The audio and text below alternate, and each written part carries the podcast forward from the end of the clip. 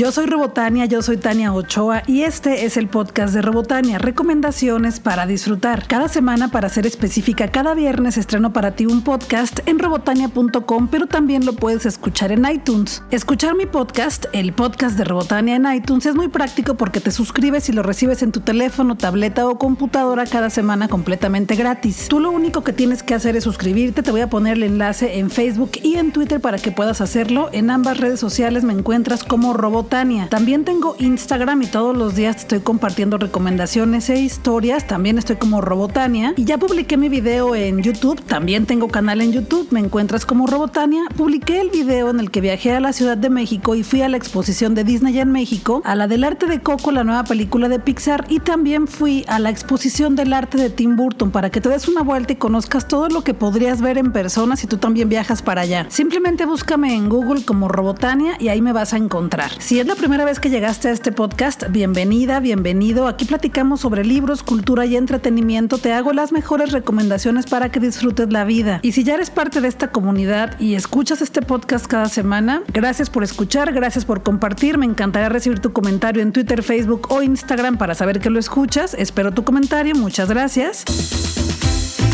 Durante la semana fui a varias premiers de películas y estaba sentada en mi asiento muy tranquila empezando a que comenzara la película y me preguntaron que cuántos libros leía por semana. La verdad es que no tengo un número exacto de libros por semana, no es que diga esta semana voy a leer 4, esta semana voy a leer 15, no es así. Sí leo bastante a la semana, pero en realidad mis lecturas dependen de todas las ocupaciones que tenga durante la semana. Si me invitaron a varios eventos, si tengo trabajo acumulado, si me invitaron a premiers de películas, si tengo que hacer algunas entrevistas o coberturas de eventos y pues eso le comentaba a la persona que me preguntó que no tenía un número exacto de libros por semana, pero que por lo pronto le podía decir que esta semana había leído ya cuatro libros. Y bueno, eso fue el lunes porque ayer leí otro, entonces ya leí cinco libros esta semana. Y Quique Esparza, que fue la persona que me estaba preguntando esto con muchísima curiosidad. Ah, bueno, Quique Esparza es el director del sitio Rosa Distrito, así lo puedes buscar en internet, rosadistrito.com, y me preguntó enseguida que entonces cuál era la técnica que yo utilizaba para leer. Y le contesté que no tengo ninguna técnica para leer. Sí, soy una persona que lee rápido, tengo esa habilidad y no leo solamente por leer, me gusta analizar los textos, comprenderlos, encontrar las ideas principales de cada libro que leo y encontrar los temas secundarios también. Y después de pensarlo un poquito le decía que probablemente esto se debía a que leo desde que estaba muy niña. Mis papás siempre me compraban libros y desde los 11 años, por ejemplo, leí 100 años de soledad y el retrato de Dorian Gray. Mi papá fue maestro de literatura, entonces me explicaba los contextos para poder entender esos libros a la edad de 11 años. Y pues lo que yo le decía a Kike y que te quería compartir también a ti es que básicamente no es que tenga una técnica para leer rápido, sino que cuando haces algo constantemente tu habilidad se desarrolla y lo haces con mayor rapidez. Y que eso es lo que creo que a mí me ha pasado con la lectura. Entonces te platicaba que llevo cinco libros leídos en 2018 en Goodreads, que es una plataforma en la que tú puedes ir anotando todos los libros que vas leyendo, puedes ir incluso marcando cada página en la que te quedas cada noche o cada tarde y también puedes poner por ahí las frases que te han llamado la atención o alguna opinión de acuerdo a la página en la que vas. Esta plataforma se llama Goodreads y ahí me puedes buscar como Tania Ochoa. De hecho, si le pones goodreads.com diagonal robotania te aparece mi perfil. Agrégame para ser amigas y amigos en esa plataforma y compartir nuestras lecturas. Goodreads es buenas lecturas en inglés y me gusta que en esta plataforma te puedes poner un reto de lectura anual y este año me propuse leer 70 77 libros, espero lograrlo. De hecho, me encantaría leer un poco más de 77 libros al año, pero bueno, a ver qué tal se ponen las cosas. Por lo pronto llevo 5, entonces me faltan 72 y tengo bastantes meses para poder lograrlo.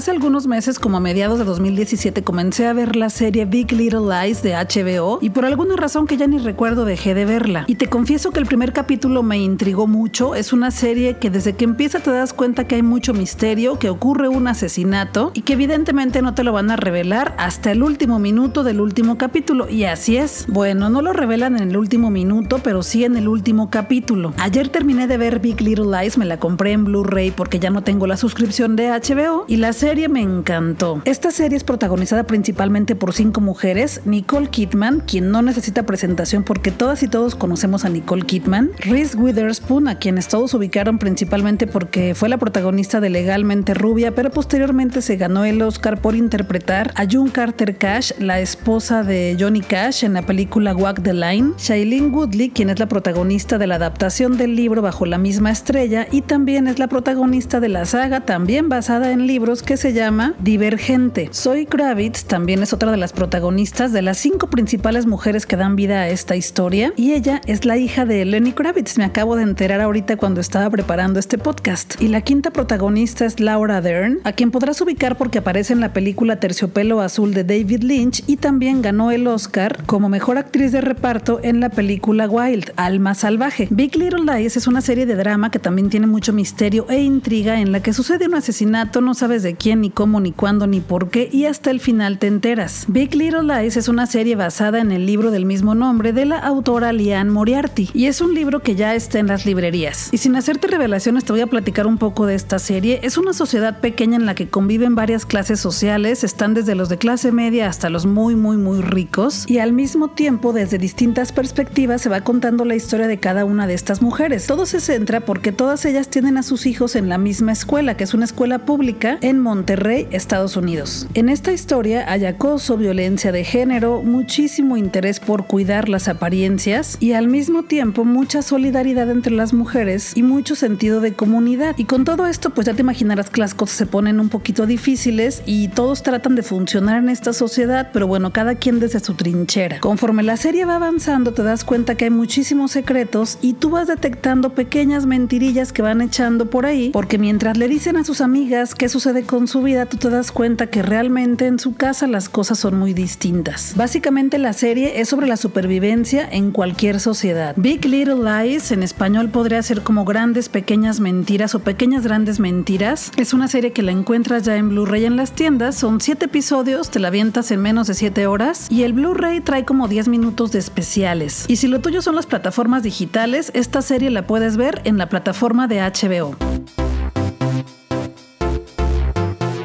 20th Century Fox me invitó a la premiere de La Forma del Agua, la nueva película de Guillermo del Toro, y es una película que me encantó. La historia se desarrolla en 1963, en la época de la Guerra Fría en Estados Unidos, justo dentro de un laboratorio oculto de alta seguridad del gobierno en el que se trabaja con un experimento que solamente algunos de los que trabajan ahí conocen. Elisa es una chica que por alguna razón conoce a este experimento y ahí comienza la historia. Me da mucho gusto ver los elementos que caracterizan a Guillermo del Toro como un autor, la fantasía y la realidad mezcladas en una historia de belleza, amor y fantasía. Estoy intentando contarte mi opinión de esta película sin hacer revelaciones de la historia, pero no es sencillo, no es sencillo. Lo que hace que nos enamoremos de otra persona es cuando nuestras patologías se encuentran, se entienden y embonan. Y eso no lo digo yo, no lo inventé yo, lo dicen los expertos en psicología y comportamiento humano. Cuando esas peculiaridades, habilidades o manías que tienes son comprendidas, entendidas y bien recibidas por alguien más, es cuando surge el amor, porque te sientes comprendido, te sientes en tu espacio y te sientes libre. Y es lo que sucede en esta película, que cuando una persona distinta a la mayoría de las otras personas se encuentra a otra que es muy similar a ella, pues surge el amor. La forma del agua de Guillermo del Toro es una película de fantasía para adultos y como en la mayoría de películas en las que abunda la imaginación, cada quien se puede quedar con el final que prefiera. A la forma del agua de Guillermo del Toro le pongo 10 tuercas de Robotania es una película que me encantó porque está llena de belleza, donde el amor logra el perfecto equilibrio entre la bondad y la maldad en una historia mágica.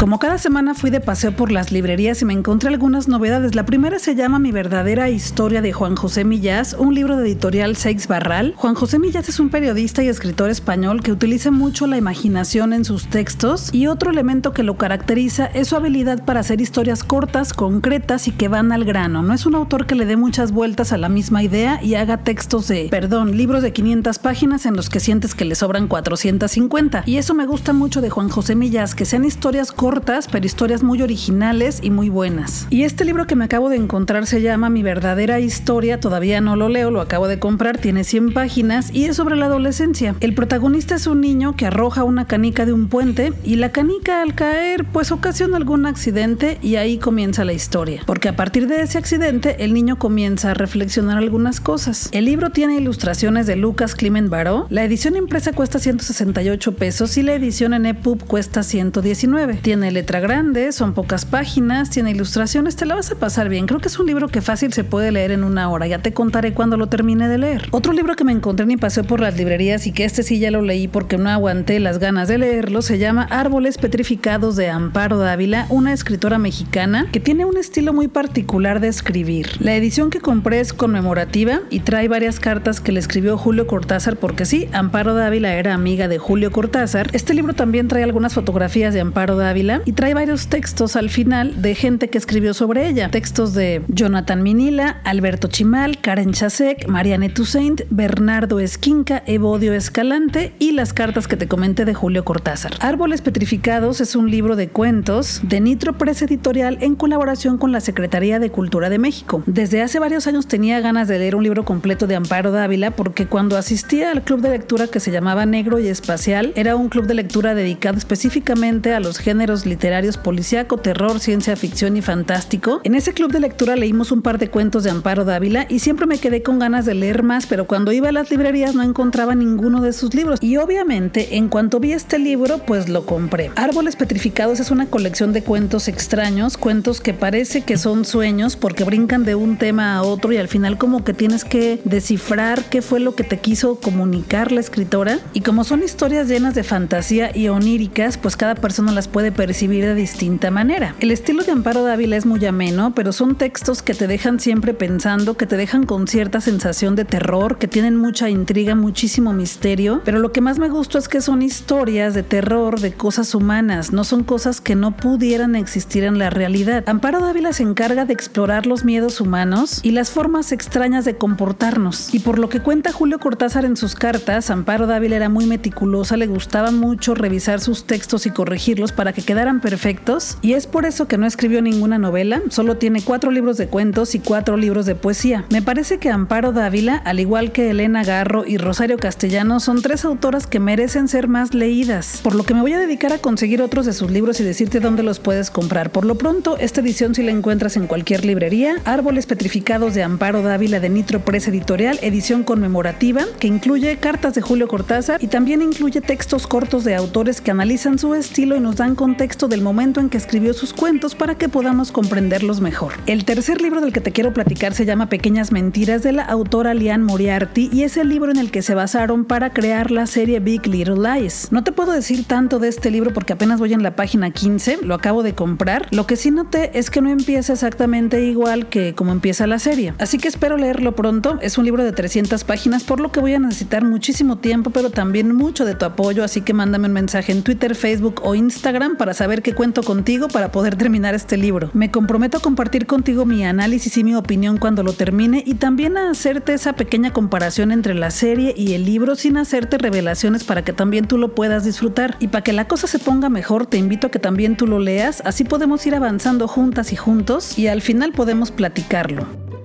Universal Pictures me invitó a la premiere de la película Las Horas Más Oscuras, protagonizada por Gary Oldman. Una película ideal para las personas que les apasionan y encantan los momentos históricos de Estados Unidos. Gary Oldman se ganó el Globo de Oro por mejor actor en esta película, y sí, su interpretación es fabulosa. Detrás de tanto maquillaje no te das cuenta que es Gary Oldman dándole vida a Winston Churchill. Esta película simplifica muy meticulosamente los importantes hechos de ese momento específico durante la Segunda Guerra Mundial en Dunkerque y nos cuenta principalmente cómo fue el proceso de Winston Churchill, el primer ministro de Inglaterra, para liderar una de las decisiones más trascendentales de ese importante momento histórico. La película es como ver el detrás de cámaras de ese suceso histórico. Suelo calificar las películas con tuercas del 1 al 10 y a esta película le doy 8 tuercas de Robotania, porque aunque es una muy buena historia, está muy bien contada, creo que le faltó un poquito de entretenimiento para no hacerla tan tediosa.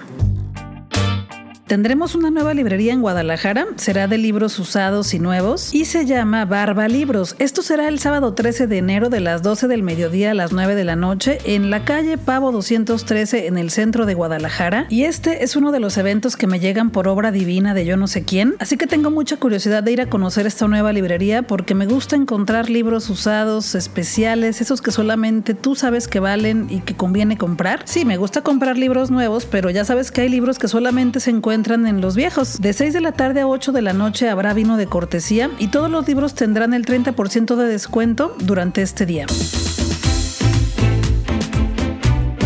Billy Elliot es una película del 2000 que me gusta mucho sobre un niño que quiere ser bailarín de ballet clásico, pero por el contexto en el que vive a su papá le parece poco común y no quiere que cumpla su sueño. La película es sobre la diversidad, sobre el respetar ser tú mismo y sobre encontrar tu propia identidad. En 2005 se estrenó Billy Elliot, el musical en Inglaterra, basado en la película del 2000, y en 2017 se estrenó Billy Elliot, el musical basado en el musical de Inglaterra, basado en la película del 2000. Y el 20 y 21 de enero tendremos este musical en el Teatro Galerías de Guadalajara, una producción de Alejandro Gou adaptada completamente para México. Billy Elliot, el musical, tendrá varias funciones en Guadalajara el sábado 20 de enero a las 5 de la tarde y 8.30 de la noche y el domingo 21 de enero a la 1 de la tarde y a las 5 de la tarde. Los boletos van desde 550 pesos hasta los 1500, están disponibles en Ticketmaster y también en las taquillas del Teatro Galerías. Pocas veces tenemos teatro musical en Guadalajara, así que siempre que me encuentro una obra de teatro musical te la recomiendo con mucho gusto, así que si te animas, ahí nos vemos en Billy Elliot del musical en el Teatro Galerías 20 y 21 de enero. Corazón Films me invitó a la premier de la película Lo más sencillo es complicarlo todo, una película protagonizada por Dana Paola y la premisa de esta película es muy básica. Resulta que Dana Paola está enamorada de un muchacho, ese muchacho le gana por 11 años y ese muchacho se va a casar con otra muchacha. Entonces a Dana Paola se le ocurre tramar un plan macabro para que la relación termine y ella se quede con el muchacho. Lo más sencillo es complicarlo todo, es una película claramente realizada para los fans jóvenes de Dana Paola. Me atrevo a decir que es una película mala, pero que te va a hacer reír porque tiene buenos momentos de comedia. Y a pesar de que la historia es muy sencilla y los diálogos son muy básicos, Ana Paola logra conectar muy bien con los espectadores y pues hace bien su trabajo, la chamaca actúa. Si quieres ver una película para simplemente reírte y disfrutar de tus palomitas, pues ve a ver esta. Lo más sencillo es complicarlo todo, protagonizada por Dana Paola de Corazón Films. A esta película le doy tres tuercas de Robotania, pero te aclaro que hubo varios momentos en los que sí me arrancó carcajadas. Así que lo bueno de esta película es que, aunque esté mala, te la vas a pasar bien con ella en el cine. Yo soy Robotania, yo soy Tania Ochoa. Te recuerdo que cada semana estreno podcast en robotania.com y que también lo puedes escuchar en iTunes. Suscríbete y si ya estás suscrito o suscrita en iTunes, por favor déjame tu comentario, déjame tu reseña y tu valoración para que este podcast llegue a más personas y cada día seamos más y consiga cosas más bonitas para ti. Gracias por escuchar, gracias por estar aquí. Te recuerdo que estoy en Instagram, Facebook y Twitter como Robotania y que tengo un canal en YouTube en el que cada semana también comparto videos contigo. Vámonos a disfrutar que la vida es corta y el tiempo se nos está terminando.